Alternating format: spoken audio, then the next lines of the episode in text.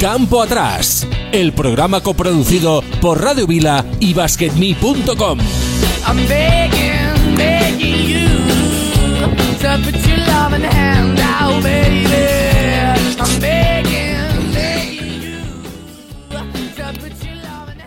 Muy buenas a todos, una semana más, aquí estamos. Esto es Campo Atrás, el programa de basketme.com y Radio Vila, aunque, oh, sorpresa, no estamos en el estudio, estamos en directo en YouTube y cada uno en su casa gracias a esta maldita pandemia. Bueno, en el programa de hoy aunque es Navidad, hemos decidido hacerlo porque qué mejor recordar que en el baloncesto, nosotros que somos unos grandes boomers, la mayoría, qué mejor que recordar que aquellos míticos torneos de Navidad, donde hemos visto a Saboni romper tableros, donde hemos visto jugar a Corbalán y donde, no os lo perdáis, fue en su día un torneo oficial. Sí, las primeras temporadas fue torneo oficial y algunos lo cuentan como título. Como cada semana, nos podéis seguir en Twitter, arroba Campo Atrás Radio, ahora en YouTube, Campo Radio también, y mandarnos un mail para cualquier cosa a campoatrasradio arroba gmail.com. No diremos qué horas en Canarias porque no sabemos ni siquiera qué horas en la península, ya que no estamos en directo. Es un falso directo. Nada, no me enrollo más, nos vamos a ir rápidamente con los resultados, con Juanma, y vamos a empezar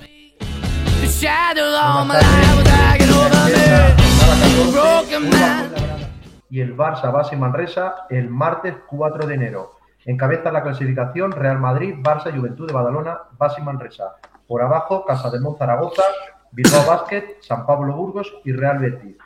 Liga Femenina, jornada 13, Gran Canaria 84, Ciudad de la Laguna 42, Cadila Seu 60, Guipúzcoa 57. Valencia Basket 82, Ensino 65, Benvibre 61, Estudiantes 70, Leganés 69, Perfumerías Avenida 79 y Unigirona 90, Zaragoza 53. Encabeza la, la clasificación Perfumerías Avenida, Valencia Basket, Unigirona y Cadila Seu. Por abajo, Ciudad de la Laguna y Ferrol. Euroliga, jornada 17, Real Madrid 71, CSK 65, Barça 111, Unic 109 y Valle 76, Vasconia 81. Jornada 18, el miércoles de esta semana un Fenerbahce Real Madrid y el jueves Vasconia Barça.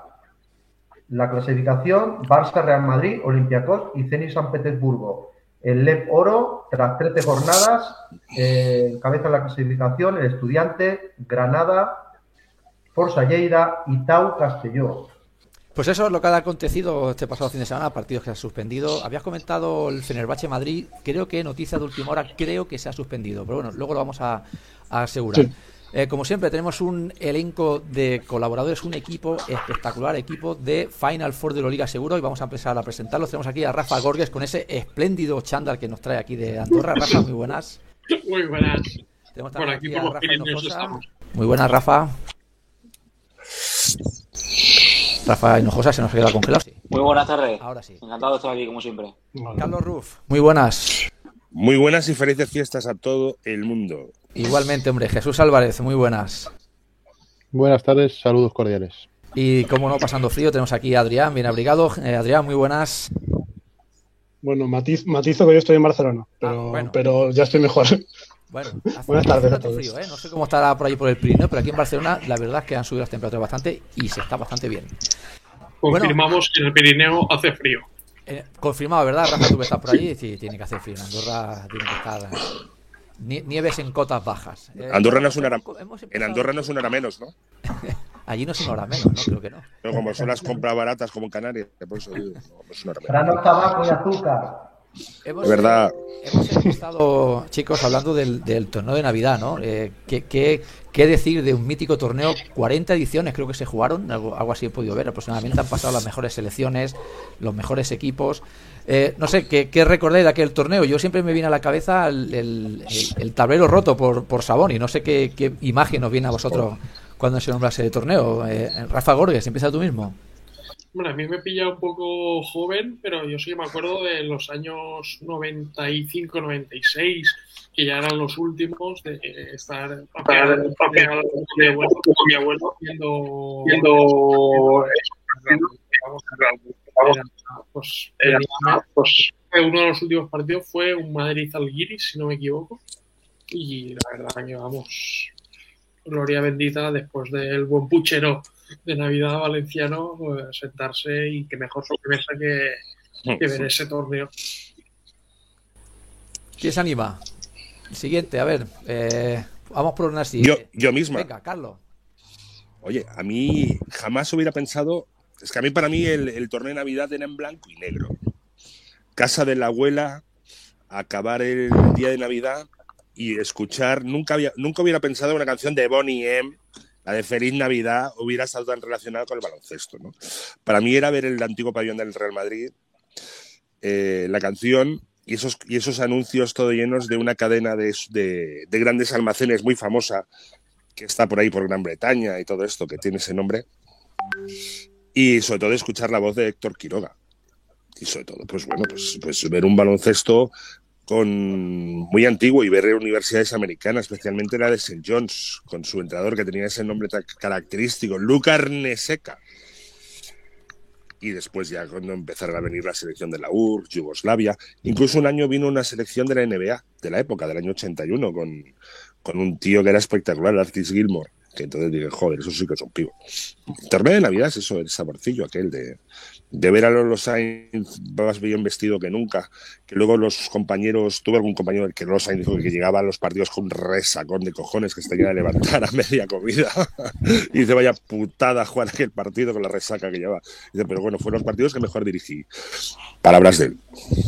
Bueno, yo comento lo mío del torneo Navidad desde el año 80, mediados de los 80 creo que lo empecé a ver en casa. Mi, mi padre es muy aficionado al Real Madrid, aunque yo diría que era un evento nacional. Eh, típico y clásico de, la Navidad. A mí lo que siempre me ha llamado la atención del torneo de Navidad, ahora ya con el transcurrir de los años, es que el Real Madrid se enfrentaba a los mejores jugadores de la época, por decirlo de una forma, de europeos y selecciones, la URSS, de Yugoslavia, la Cibona, eh, Zargiris, eh, Laris de Salónica, eh, todos han pasado por el torneo de Navidad. Y de la URSS hablo de memoria, ¿eh? yo diría que la URSS no, diría que, o en algunas ocasiones sí, pero todos mordían el polvo contra el Madrid de Rullán, Corbalán, Iturriaga, Wayne Robinson. Eh, era, era tremendo. El torneo de Navidad del Madrid se convertían en. Era, era tremendo como selecciones de una dimensión brutal mordían el polvo contra el Real Madrid. Un equipo que de la época, evidentemente, era un grande, pero que no ha sido un equipo dominador en la década de los 80 y muchos de los 90. Pero el torneo Navidad, en el pabellón de la ciudad deportiva, allí, ese día, no sé si había prometido algo después del partido en la cena para los invitados, pero no, no daba la sensación. Eran partidos brillantes, eh, espectaculares y eran partidos de, altísimo nivel. Eh, curiosamente, Sergio lo ha comentado. A los que somos un poquito más jóvenes tal vez que Carlos nos viene a la memoria pues eh, el partido mítico de la URSS con Sabonis dejando el tablero pues mirando para otro sitio. Pero sí, sí, eh, era un momento del año donde el mejor elenco de jugadores y de equipos europeos tenían una cita, era un lujo, era un privilegio casi que, te, que el Real Madrid te, te llamara para venir a jugar este torneo y llama la atención que... Dime. Dime, dime. Acabo de confirmar el dato. Se perdió la URSS contra el Real Madrid, año 1987. Buah. Pues imagínate, porque la URSS en el 87, año previo a Seúl, igual no tenía a Sabonis en aquella edición, porque igual estaba convaleciente, pero bueno, es igual. Estamos hablando de la URSS, eh, subcampeones del mundo, con sus Tikonenko, Volkov, etcétera y el Real Madrid, pues oye, sin menospreciar, pues tenía muy buen equipo, pero eh, recordemos que en la CB el dominante en aquella época era el Barça, más que el Real Madrid. Era, emergía el Barça de Aito, pero en el torneo Navidad el Madrid era el Madrid se convertía en inaccesible para estos equipos. Yo diría que el torneo además era semifinales y final, el formato. Era de dos días, el día 24 y el día 25, diría. Eh, sí, en aquellos y entonces, pues, bueno, dos días y y en aquel año 87, te estoy hablando, era que ganó otra vez el Real Madrid y era selección de la URSS, selección griega y selección argentina. Casi pues nada aparato. Casi nada al aparato. Es que, que, te, que te invitara a Real Madrid a aquel torneo era casi un privilegio. porque era élite y la crema europea. Realmente yo, no sé si vosotros lo sabréis, ¿de dónde viene este super prestigio a este torneo con tanta tradición y tantos años? Porque siempre ha habido torneos, ahora ya no sé si se celebra mucho, pero en España siempre en pretemporadas y tal, siempre ha habido mucho torneo veraniego con sus, eh, con sus torneos más glamurosos o con más eh, caché, pero realmente el torneo de Navidad era un, un evento señalado en, en el año, en el curso balocentístico, y de dónde sacaba el Madrid, por decir una forma, ese poder de persuasión para hacer que, yo qué sé, durante dos días en Navidad reunir a la selección rusa o, o como ha dicho Carlos, a, una, a, una, universidad americana, te viene aquí dos días. ¿Qué, les vendes para seducirlos? Bueno, esto es lo que pasa que era un torneo organizado por aquel entonces por Raimundo Saporta, que era directivo de Real Madrid, pero que también era presidente de la Comisión Internacional de la FIBA. Entonces, él junto con William Jones, que era el secretario general también de la, de la FIBA, eh, consiguieron montar que este torneo fuese allá por el año 1966, si no recuerdo malamente, eh, que fuese un torneo totalmente oficial, que fuese como un título. Y claro, cuando tú tienes todo el poder como tenía la FIBA, era muy fácil para ellos poder traer a pues, eh, cualquier equipo o cualquier selección, o incluso, como ha comentado Carlos, equipos de, una selección de la NBA. Es decir, hemos, hemos pasado de ver selecciones de la NBA, selección rusa y al cotonificio de Badalona, por ejemplo, que también lo jugó. Es decir, que aquí ha habido eh, equipos de todo tipo. Solo ha faltado que nos hubiésemos juntado nosotros si se hiciera en la actualidad y seguramente también podríamos ir de invitados a jugarlo. Eh, Adrián, no te hemos escuchado. ¿Quieres comentar algo? Mm, bueno, yo como recuerdos pocos, porque esto terminó en 2004, yo era muy joven, pero yo siempre tengo el recuerdo del partido, pues lo he visto por el tiempo, el partido ese del 94, en el que jugaron contra Yugoslavia Madrid y bueno, apareció el amigo Georgievich en su apogeo, hizo un partidazo con 27 puntos y bueno, esa Yugoslavia tenía a gente como Georgievich, Boiroga, Savic, eh, Rebracha, o sea, es que, es que es lo que comentáis, es que se juntaban selecciones y equipos pues de un, de un nivel altísimo y, y no solo europeos, sino selecciones americanas, combinados de, Oceanía, una selección de Australia, una selección de Nueva Zelanda, eh, equipos de Latinoamérica, de Cuba. así que bueno, eh, es interesante, solo que también todo se ha dicho ahora sería muy complicado hacer un torneo así, primero porque todo lo que no es em, para llegar a, una meta no importa, o lo parece, y porque ahora el calendario es, terrible. Vamos, ahora, ahora sería imposible colocar un torneo de Navidad en estas fechas, porque es que fijaros el Madrid y el Barça cuántos partidos juegan en, Navidad, es que es imposible. No, un día, día imposible. No sé si, eh, Carlos, tú, no sé si nos escuchas o no. Eh, jugó el cotonificio Badalona en aquella época. No tiene nada que ver esto, en aquel momento no tiene nada que ver con el Juventud. No sé si era un equipo vinculado, si había jugadores que jugaban con el Juventud y, y habían podido jugar este torneo. No sé si nos puedes decir algo no sé si Carlos, pero yo aprovecho y meto cuña. Eh, el Coto es lo que después fue el licor 43 Santa Coloma, que vendieron, digamos, los, derechos y se fue a, y se fue a todo esto, todo esto con el Junior y demás, pero es, digamos, los inicios de lo que fue el Metro Santa Coloma de Gramanet en este caso. Bueno, el licor 43 también y al final vendieron los derechos y que jugaban en la mítica pista del San Pep. Y aprovecho para decir que San Pep nos toca, tenemos que salvar ese club y, esa instalación tan vinculada al deporte. Sí, de hecho, Cotonificio aquí derivó en el ahora, el ahora Circle, el, actual Circle Catholic, y, y, bueno, de hecho, de hecho jugaron en la plana hasta hace poco. O sea, Cotonificio es una empresa de Badalona que de hecho ahora ha evolucionado al Circle, que es un equipo que ahora está jugando en primera catalana quizás, o segunda catalana. Pues más o menos, más o menos sería eso. Y sí, derivó en, el Licor 43 y en Santa Coloma y, en esa época de apogeo de equipos catalanes en, la élite con Granollers, con Santa Coloma, con, con Cotonificio, con Badalona, con, con Barça, con Manresa, Andorra, si lo consideramos. Bueno, es que fue una época en los 90 que, que el baloncesto catalán estaba en su apogeo, eso desde luego. Sí, había, eh, así para que os hagáis una idea de, selecciones y equipos participantes, el Madrid lo ha ganado en 26 ocasiones, es decir, como decía Jesús, eh, cuando él no quería ganarlo, cuando se lo dejaba a otro, pero lo ganaba siempre, siempre ganaba el Real Madrid su torneo y contra buenos equipos. ¿eh? La selección de la Unión Soviética lo ganó en tres ocasiones, la selección yugoslava, el Ignis Varese en el año 66 también lo, lo ganó, el Cimental Milán, yo no, le recordaba ese, ese nombre, Cimental Milán, el CSK, el Panathinaikos, el Ural Grit ruso, el Maccabi de Tel Aviv y un club español que no recordaba para nada, a ver si lo conocéis, Club Baloncesto Inmobanco. El Inmobanco, sí, ahí jugó Alfonso del Corral. Pues, y, pues igual fue como hacía el Barça de fútbol con su cuando debía algo que lo trae al Gamper, algún equipo, pues igual eh, del Corral si salió del Club Baloncesto Inmobanco, pues igual le debían era parte del traspaso o algo, no lo sé, pero no conocía yo el club este. ¿Sabéis de dónde viene el equipo o, no lo sabéis? El Inmobanco. El Inmobanco es de Madrid. De Madrid. Inmobanco, por ejemplo, es donde se formó Romay. Sí, Romay, Indio Díaz, José Manuel Beirán y el Toñín Llorente. sí, y le vendió la plaza a Collado Villalba eh, en la primera. Madrid, puede ser? No, no, creo que ha Collado Villalba. Después sería el Atlético de Madrid y demás. Posteriormente. Eh, si los datos no me fallan. Y lo que hemos comentado. A, que... a, Collado Villalba, que bueno, luego Collado Villalba lo compró el Atlético de Madrid.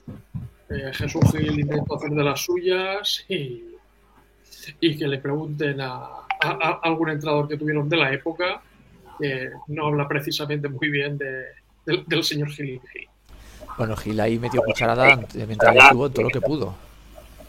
El señor Gil, eh, aunque hizo, ojo, hizo un buen collado Villalba. Yo le recuerdo un par de americanos muy buenos, ¿eh?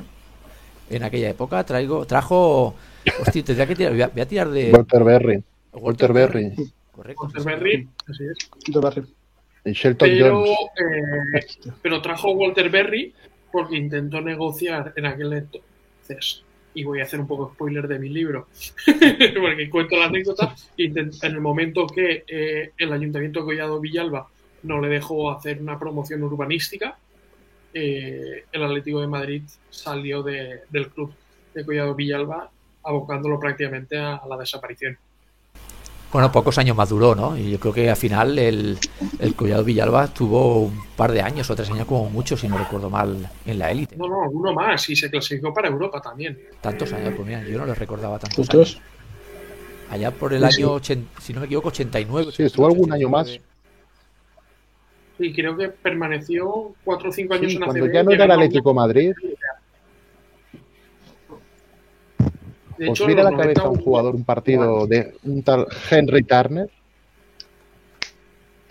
Henry Turner del Collado Villalba, cuando ya no era Atlético Madrid, posteriormente, que metió como 53 puntos contra el Barça, hizo un récord. Eh, no sé si fue contra el Barça o contra el Real Madrid. y ganó Collado Villalba, recuerdo aquel partido. Que fue muy sonado, fue muy sonado. Un, escolta, un escolta que hizo un destrozo sin precedentes. Jesús, y si no recuerdo mal, el Barça, el Barça pero fue un partido brutal. Una Sí, mira, Puede ser, sí. pero que fue, fue tremendo. Sí, sí, sí, Sherlock Jones, aquí lo pone, sí, sí. pues mira, ahora, mismo te, te voy a hablar de Jones, sí.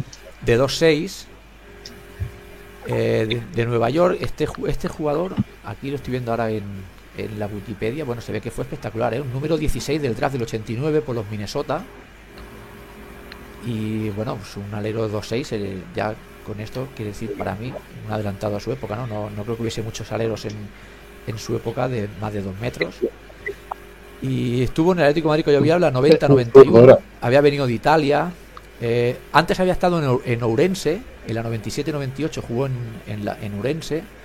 Y no, en la NBA estuvo, tuvo, un paso efímero en los Philadelphia 76er y poco más en, en los Warriors y los Spurs y ya está, no, no hizo gran cosa.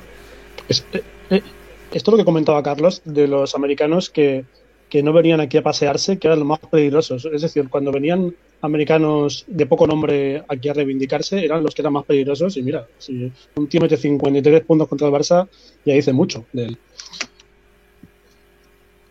Sí, sí, pero además eh, yo recuerdo haber visto aquel partido por Sport 3, que era cuando se hacían en los domingos, por la tarde, a las 6 de la tarde.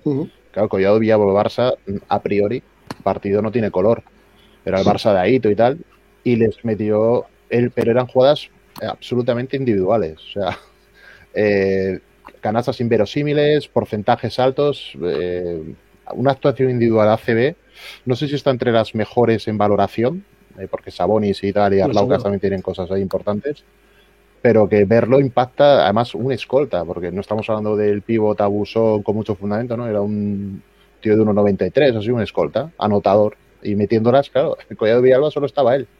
Y todo un equipo defendiéndolo y, y que no había manera que les metió, no hubo, creo que no hubo prórroga, es que fueron 51 53 puntos de forma directa. Fue tremendo. Yo fue impactante aquel partido. Aquel partido fue brutal. Ahora bien, el Collado Villalba, yo creo que lo que habéis comentado, duró una o dos temporadas más en ACB y se fue al garete. Sí, es que económicamente sostener esto es inviable. 91-92 fue el descenso. En, en, aquella época me refiero que el Barça Estuvo... estaba acostumbrado que viniese un americano y, y le diese caña. ¿eh? Podemos hablar de este que estás comentando tú. No hablamos de las Copas de Europa, donde cuando no le ganaba Wilkins le ganó una, Glenn River le ganó otra, el americano de Italia de, de que le ganó otra. Es decir, no sé qué tenían aquel equipo de Aito, sí. pero que siempre le ganaba un solo jugador, tú. Y, y Ned Davis, que le metió 40 o 42 puntos también en algún partido para ganarle al Barça. Bueno, Ned Davis sí, sí, bueno, es que había, había americanos en, en Europa tremendos. Sí, sí, había cosas. El mismo Walter Berry, no sé si lo habéis visto jugar, era un jugador muy fino, muy fino. Eh, tenía unos fundamentos eh, zurdo, era un zurdo. Eh, jugaba cerca del aro con unos fundamentos y una elegancia y una clase. Había jugadores realmente. Eh, hoy en día los poderes son extraordinarios, tiene una capacidad física espectacular. Espectacular pero lo, los fundamentos técnicos que se veían en, eh, en, la vieja guardia era para que le gusta el básquet en sí era, es, eran deliciosos. Pero porque eran jugadores realmente sensacionales. Y Walter Berry era uno de ellos. Tenías dos extranjeros y los dos extranjeros ya te asegurabas que fueran determinantes. No como ahora que puedes tener plantilla de 50.000 extranjeros y al final quieras que no pues te puedes permitir más el lujo de fallar bueno, muy pocos te marcan la diferencia como te lo sí, pueden de, marcar de hecho, Sí, Adrián, perdona. Mm, sí. De, de, hecho, si mencionamos, ya que y tiene relación con esto, si mencionamos de los últimos eh, torneos de Navidad, me viene a la cabeza quizás uno de los americanos más finos que he visto yo jugando básquet, que, que es Bullock. O sea, Luis Bullock me parecía un tipo elegantísimo, muy fino, jugando a baloncesto, y en el Madrid era súper determinante, era un tío de, de 20 puntos por partido fácil. También era, era en Madrid que, claro, no tenía referencia, pero claro. Luis Bullock, de, de, ahí le venía lo de, lo de su mote, ¿no? De Sweet Bullock, ¿no? Supongo que sería por la manera de jugarlo, como dices tú, un fino filista. Eh, era un base que yo no entiendo cómo no había tenido o, o no tenía más sitio en, en, la NBA, ¿no? Quizás un jugador así, él también, siempre que hablo de Bullock se me viene a la cabeza también Andre Turner, eh, que también jugó en Caja San Fernando, creo que también estuvo en, en La Peña, o Elmer Bennett, ¿no? Son bases quizás cortados con... Elmer Bennett quizá un poquito más físico, ¿no? Pero también de, del mismo estilo. Jugadores que han pasado muchos años en la CB y que no sé cómo no han tenido sitio en la NBA. Podemos decir si en la NBA hay, yo que sé, me voy a inventar, ¿eh? 100 bases. Eh, no creo que estos fuesen el 102, 103, 104. Creo que estos son superiores a unos cuantos de los que jugaban allí. Y sin embargo venían aquí a Europa y evidentemente creo que cobrando menos, que antes se cobraría más en la NBA, pero hacían carrera en, en, España en este caso, más que en la NBA, en su propio país. Era curioso, por lo menos. Igual estaban cómodos en, en, en este tipo de juego también. La NBA.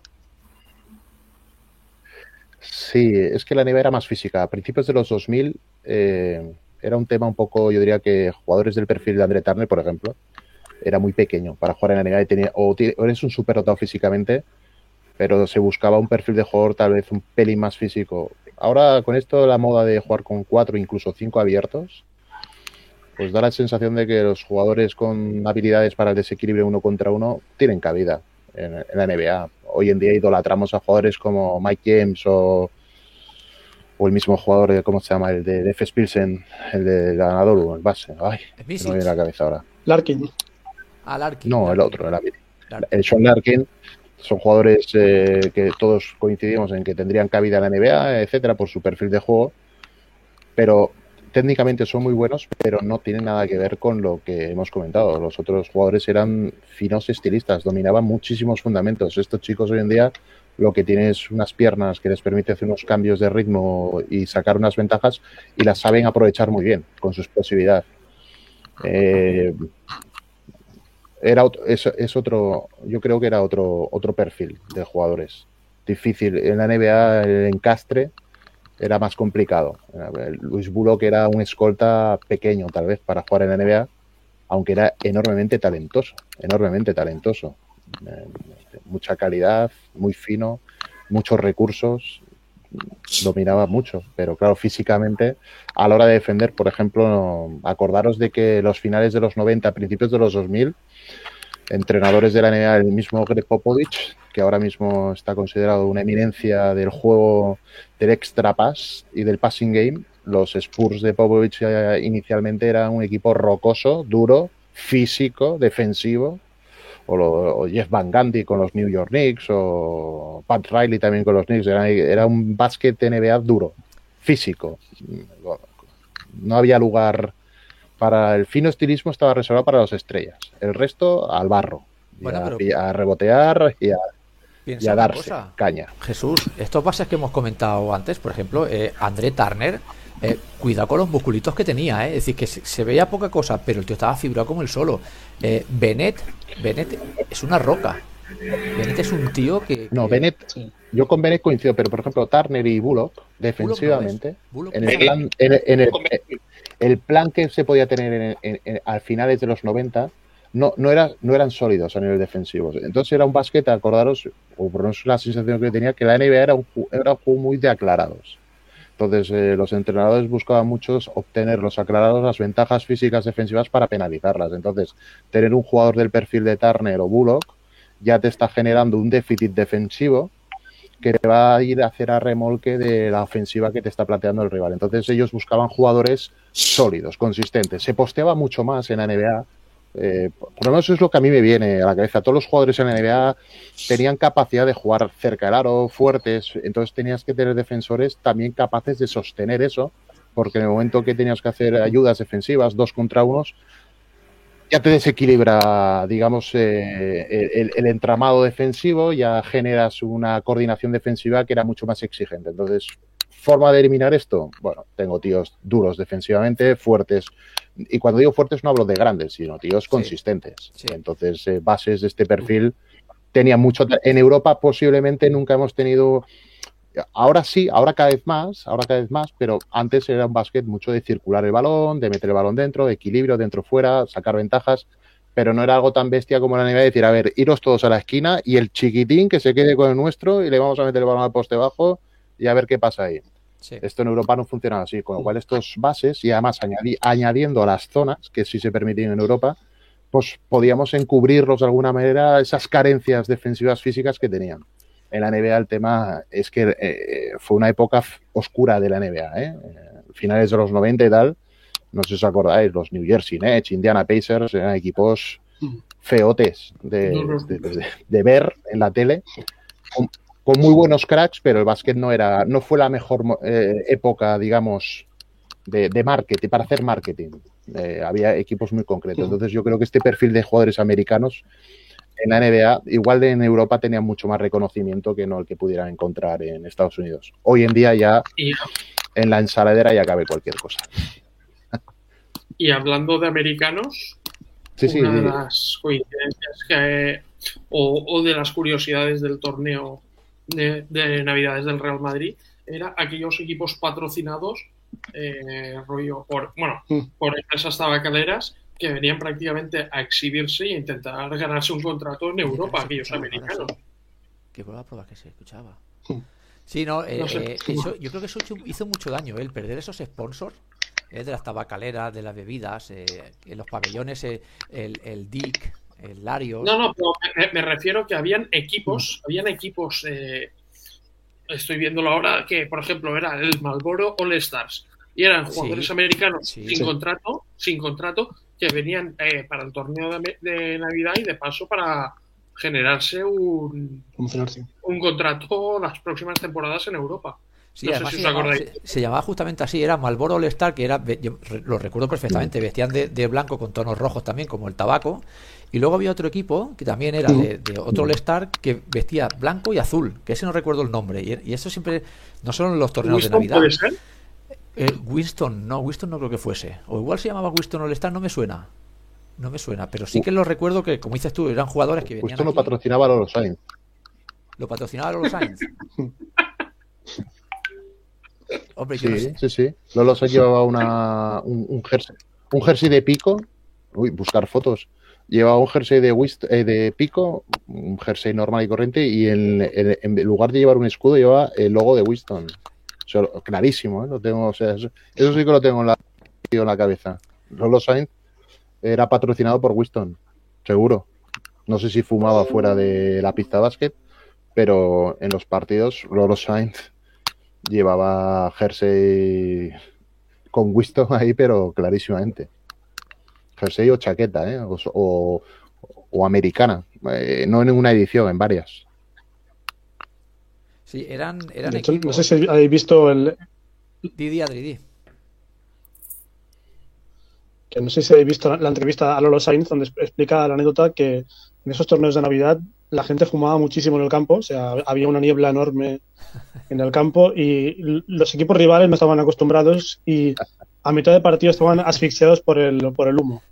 Era maravilloso. Esa, esa debe, debía ser otra de las tácticas, ¿no? Eh, igual que, no sé, utilizas el pick and roll o utilizar cualquier otra cosa, pues utilizamos eh, que la gente fume. Y, hombre, es que imagínate tú, un pabellón de, de 5 o 6 mil personas durante una hora y media que puede durar un partido, que solamente la mitad fumen. 2.000 personas fumando eh, a saco. bueno, eso debía ser ahora uno lo piensa y dice, ¿cómo podía ser que antiguamente los pabellones se fumase? Eh? Ahora ya saldría incluso de uno siendo fumador de no sacarse el cigarro en un pabellón cerrado. ¿eh? Y antes era lo más normal del mundo. Yo, eh, tiene que ser aquí un cachondeo. en pabellones, en un hospital. Bueno, y no el hospital, exactamente, y no en el hospital, pero ya no solo el cigarro. El cigarro, mira, si es un camel o es un malboro, aún huele bien. Pero si es un ducado o un habano, ni te cuento. Y ya no te digo nada, el tío que se fumaba el Montecristo a tu lado. el que se fumaba el pudo a tu lado, como tuviese la desgracia que a mí me ha pasado ir al campo del Barça, al Camp Nou, a ver un partido de fútbol, y que te toque el típico tribunero, que se enciende el tío el Montecristo, nada más empezar el partido, y se lo acaba cuando se va, bueno, eso, entonces claro, no me extraña que los equipos dijese y que luego Sainz utilizase esta táctica. Esto tenía que ser tremendo. Sí, sí, porque además el pabellón del Real Madrid, el pabellón de la ciudad deportiva, aquello era una ratonera, no, lo siguiente. Claro, era mucha historia. Es que, hablando del Raimundo Saporta. Trae, recuerdos y, aquel pabellón, aquel pabellón no sé si se denominó posteriormente Raimundo Saporta, yo siempre lo he conocido como el pabellón de la ciudad deportiva. Sí, pero, era un pabellón chiquitín, cuadrado, y con el público encima del banquillo. O sea, estás en el banquillo y el puro te está llegando entero. O sea, el que está en primera estaba entero y era tremendo. Y había un ambiente, además, un ambiente, el Real Madrid allí era inexpugnable. Y, curiosamente es lo que he comentado al principio, es que te llegaban selecciones. El Madrid a la Cibona en Europa no le ganaba, pero en el torneo había sí. Ese día a Petrovic mordía el polvo, por ejemplo. O el Zalgiris de Curtinaitis y Sabones. Eh, llegaba Alfonso del Corral y Rafa Rullán y ese día, madre mía. Bueno, es que parece. y les ganaban. Parece una broma. Que, a ver, parece una broma, pero que, que una selección con, con Tikonenko, con, eh, con Sabonis, con Tachenko, con eh, Jovaisa, con eh, esa selección que pierda contra, con todos mis respetos, Corbalán, del Corral, Espérate, que me, voy a poner de pie, porque cuando yo hablo de Ruyán, eh, yo me pongo de pie. ¿eh? Mm, con Ruyán, que pierda esas elecciones, eh, hoy en día sería impensable. Sería impensable. Yo no sé cómo se lo montaban. No sé si era el parquet. Es que España no podía ganar a esa selección. España con. No. No, no, era imposible. No, no, bueno, parquet. Era una, una, especie de superficie rara. Sí, no negra, sé parquetería de goma sintética esta. Pero sí, Sí, sí, sí, no, parque, mm, no sé, eh, no, no, no, me suena. Claro, igual, igual pabellón un poco iluminado, eh, parquet oscuro, mucho humo. Eh, igual los jugadores contrarios lo que no veían era el balón. no lo sé, es que no se me, no se me ocurre otra explicación. Bueno, el balón era oscuros. Pues entonces, igual. igual no, era el clima que se montaba, porque es el ejemplo de Sabonis. En, evidentemente, un equipo como la Unión Soviética en el año 84, a, broma no se tomó el torneo. Cuando un jugador juega tantos minutos y revienta un tablero, es porque va con ganas, por decirlo de una forma. Pero, pero al Madrid, aquella potentísima selección soviética a la que España le ganó una vez mm, milagrosamente, eh, a mí no me viene a la cabeza que al Real Madrid ningún equipo de estos le pasara por encima. ¿eh? Las veces que pudiera perder el Real Madrid. Le ganaban, pero sudando la gota gorda. No, no, no era, no era, no sé qué.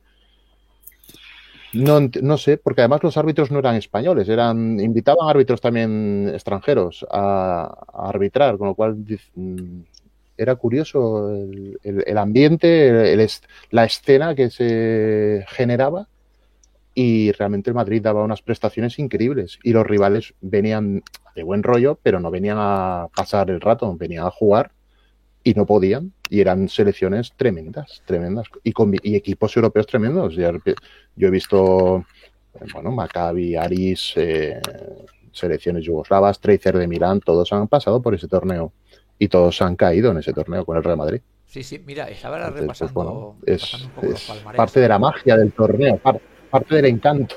Hombre, sería parte del encanto, claro. Mira, del, del 67 hasta el 80, que era cuando estaba organizado por la, por la FIBA, además lo, patrocinaba Philips, eh, en todos esos años lo ganó siempre el Madrid, excepto en el 71 y en el 79. En el 71, eh, quien ganó fue el North Carolina, la selección de North Carolina, supongo que sería una selección universitaria, y la selección soviética. Pero en este periplo tenemos equipos realmente malos, ¿eh? pero malos, lo que son malos. Tenemos equipos neozelandeses, eh, una selección africana, el Obras Sanitarias de Argentina, eh, atletas sin acción, que esto sería un combinado, como ha puesto la foto aquí eh, Rafa, de Winston, no sé, selección cubana, gimnasia y esgrima, la selección panameña, bueno, terrible. No me extraña que el Madrid ganase todo. Luego ya sí que es verdad que del 81 al 88 ya pues sí que tenemos la selección soviética, tenemos al Marlboro All Star, New York All Star, al Golden State All Star, no creo que tenga nada que ver con los Warriors, la selección argentina, brasileño, la Unión Soviética. Y para finalizar, que el último fue en el 2004, ya fue un solo partido, ganó el Madrid también, al Telemar Río de Janeiro, mucho brasileño, ¿eh? el Sao Paulo, la selección brasileña, Río Claro. ¿El de Telemar? en el último, último periplo. ¿El de Telemar no fue el partido homenaje a Oscar Smith? Pues, pues pudiera ser, sí. quiero saber.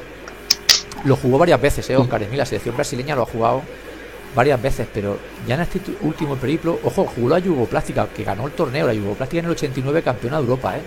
Con Raya, con Divac, eh, el, Maccabi, el Pop 84, luego cuando cambió de nombre también lo volvió a jugar, ahí ya mordió el polvo, el Limoges, la Benetton de Treviso, la Cibona. Eh, es un torneo que se echa de menos, ¿eh? ¿No lo echáis vosotros en falta que ahora en que este torneo eh, fue el precursor de, la Copa Intercontinental. Sí, Era el, el, campeonato del mundo oficioso. Eh, no, no, ficticio no. De hecho, el año 66 es como campeón del mundo. Es, un equipo italiano y al título es como campeón del mundo. De, hecho, se, se, quiso recuperar hace poco eh, la, que ganó Burgos, ¿no? Y Burgos, sí, que ganó Burgos hace poco. Sí, sí, Copa Intercontinental, pero cada vez se juega eh, en un lugar que de hecho este año se juega en Egipto. ¿En Egipto y la, volverá a ganar el San Pablo este año o no? Rivales difíciles y para mí, y me voy a marcar un poco dato friki, para mí, uno de los que puede dar el campanazo, si al final lo acaban invitando, es el campeón africano, el Zamalek, entrenado por Agustí Yulbe. Hostia, el hermano de Alfred. Correcto. Que ganó con un ex vasconista eh, el campeonato africano, haciendo muy buen básquet, por cierto. ¿eh? Hostia, los, dos últimos campeones de, la, Copa Intercontinental son el San Pablo Burgos, que le, le ganó un equipo al Kings argentino y el del 2020, Libertar Tenerife, le ganó al Bolonia. Sí, así es. Y Kimsa, que tiene un jugadorazo, dato friki, que a mí me encanta, que yo me gustaría verlo en Europa. ¿De quién se trata? Para mí, Brian Caravalli, todavía ficha sub-22, pivot ecuatoriano de 2-18. Hostia. No lo, no lo vi. Eh, Rafa, ¿quién era, ¿quién era el, jugador, el jugador que, de Basconia que decías? Que estaba en el? Eh, no recuerdo ahora exactamente el nombre, pero Hodge puede ser, que fue, fue MVP de. Ah, hostia. Walter Hodge, de, de Puerto Rico. Sí. Pero te lo veo ya. Hostia, es que sí, sí, zurdo, base zurdo.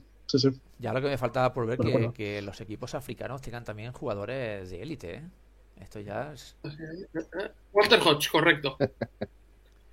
Hostia, tú. Y hablando antes de los torneos, el, el torne eh, existió el Malboro All Star y el Winston All Star también. Sí, sí, sí. O sea, sí, que sí. eran jugadores que venían eh, para ganarse un contrato en Europa y, y, y eran combinados que, que a, habían sido en algunos mmm, preparados por Lolo Sainz, incluso por nuestro malogrado Manel Comas.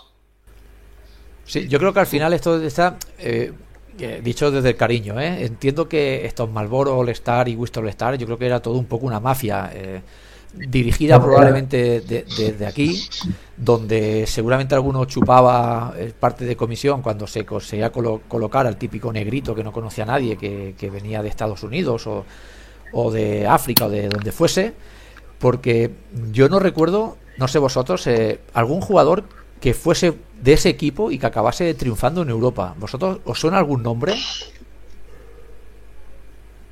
Mm. A mí no. Como no saques la lista y comparemos, pero claro, no, no, no, tengo la lista más. No sé si es posible, sí. no sé si sería posible encontrar esa lista, pero yo, a mí es que no me viene ninguna a la cabeza. Y si me permitís, si sí. me permitís como dato, no sé, y acercándolo un poco a, a la actualidad, ¿no veis, no visteis el partido de, del pasado viernes o jueves ya no, porque ya con tantas fiestas. El último que jugó Madrid contra Chesca. Eh, no lo vi. A mí, personalmente, me recordaron a ese baloncesto de los 80 menos táctico y con más pasión. Yo, por, lo menos, eh, una de las cosas que tienen falta del baloncesto actual es que ves a un equipo y prácticamente ya los has visto todos. Que si sistema cuernos, que si sistema stague, prácticamente el 90% de los equipos juegan igual. Y ese Madrid, eh, teniendo que tirar de otros recursos, tirando de la cantera, más pasional, con otra, otra idea de juego, ¿no recordó a ese básquet más ochentero, principios de los 90, donde más pasión, más esfuerzo, más premiar el ser nosotros que no jugar siempre a lo mismo? Claro, es que quizás... Inclu incluso... Tú... Di, Adri.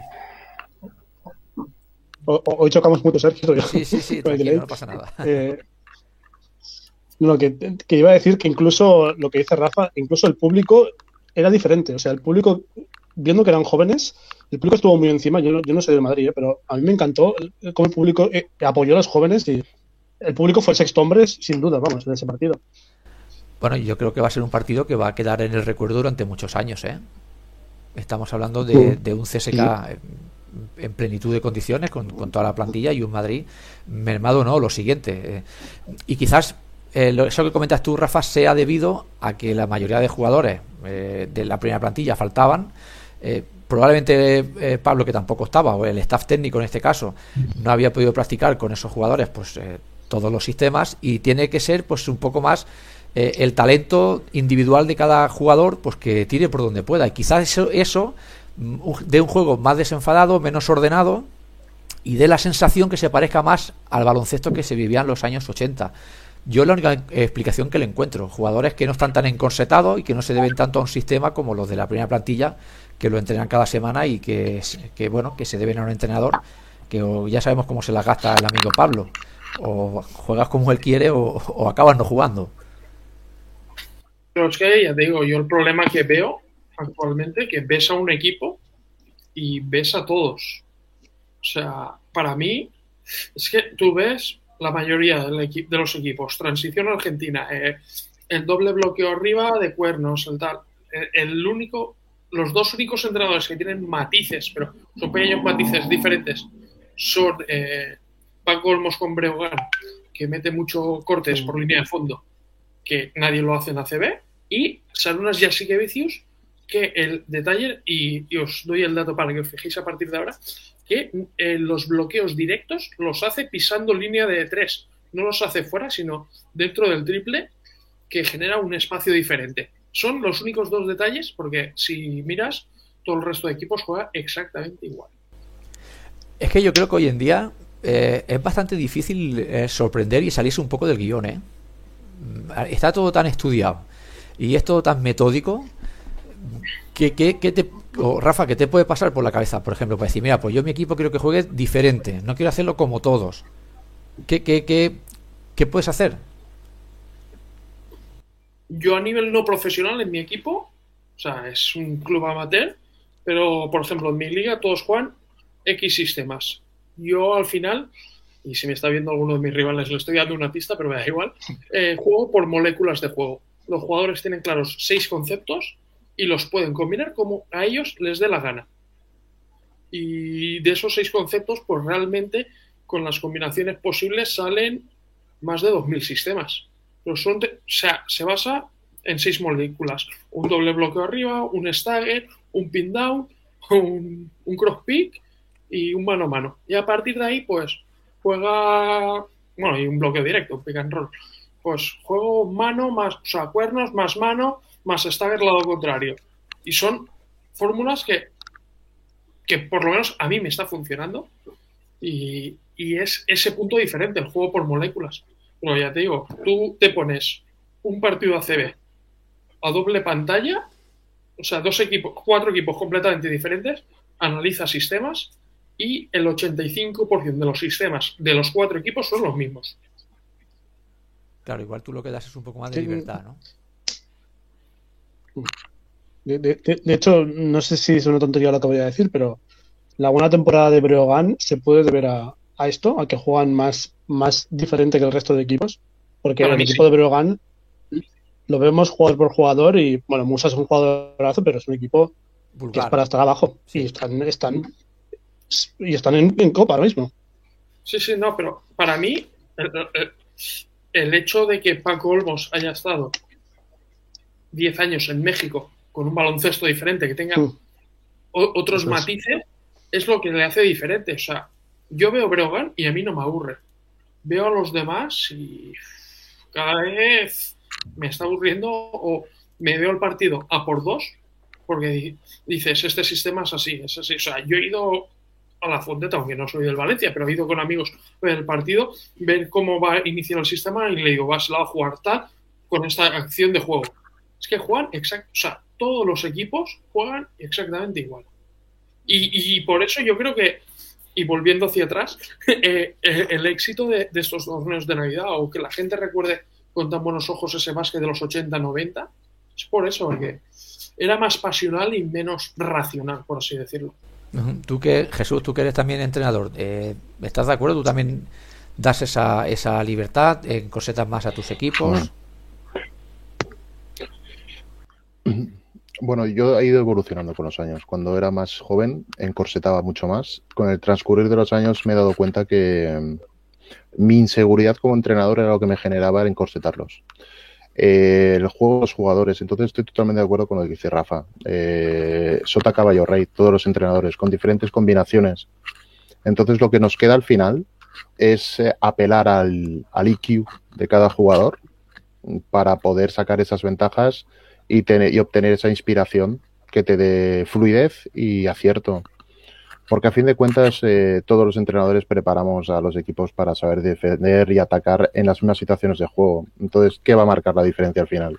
Pues la ejecución y el momento en el cual el jugador toma la decisión de aplicarla.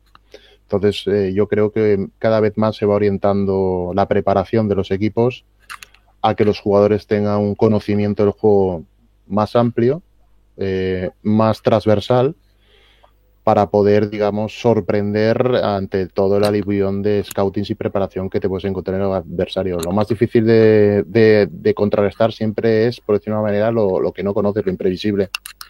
Entonces, si yo ya sé lo que me va a hacer el juego rival, porque lo hago yo, lo único que me queda para contrarrestarlo es intentar hacer eh, algo que él no espere que voy a hacer, buscar la sorpresa. Entonces, yo creo que muchos entrenadores van un poco en esta línea o vamos en esta línea. Yo inicialmente, Rafa está hablando de que los sistemas eh, más o menos hoy en día están claros, pero en los años 90, principios de los 2000, los sistemas eran mucho triple post, eh, situaciones de flex, situaciones de bloqueos ciegos diagonales, era un, juego de mucho passing game pero basado más o menos en las mismas estructuras de, desarrollo. Entonces también mm, eh, en el momento que ya te sabías las jugadas, pues podías anticipar. Entonces, ¿a qué se reduce todo en el deporte básicamente? A la iniciativa individual.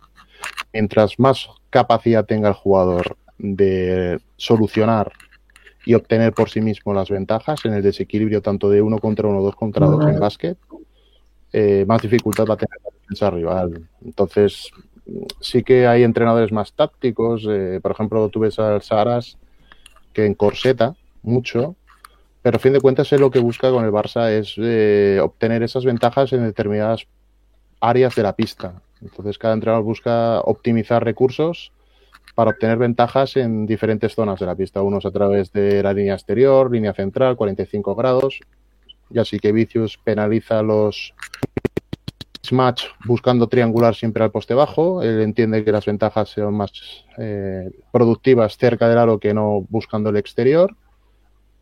Y va por filosofías.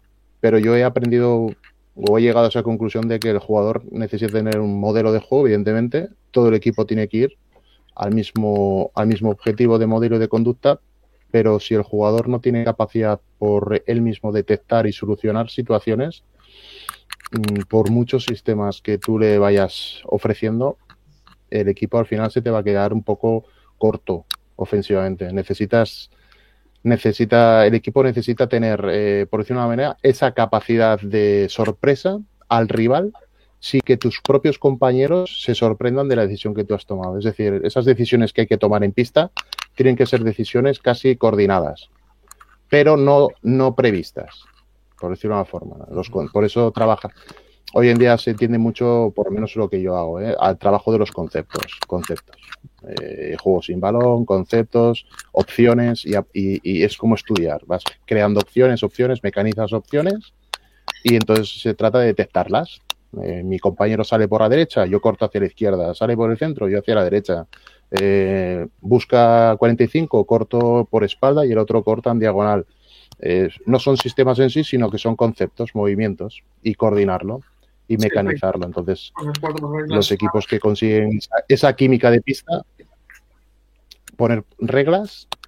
No, yo no soy partidario de Chais Pascuales y tal, ponen muchas reglas, muchos sistemas cortos, muchas situaciones concretas.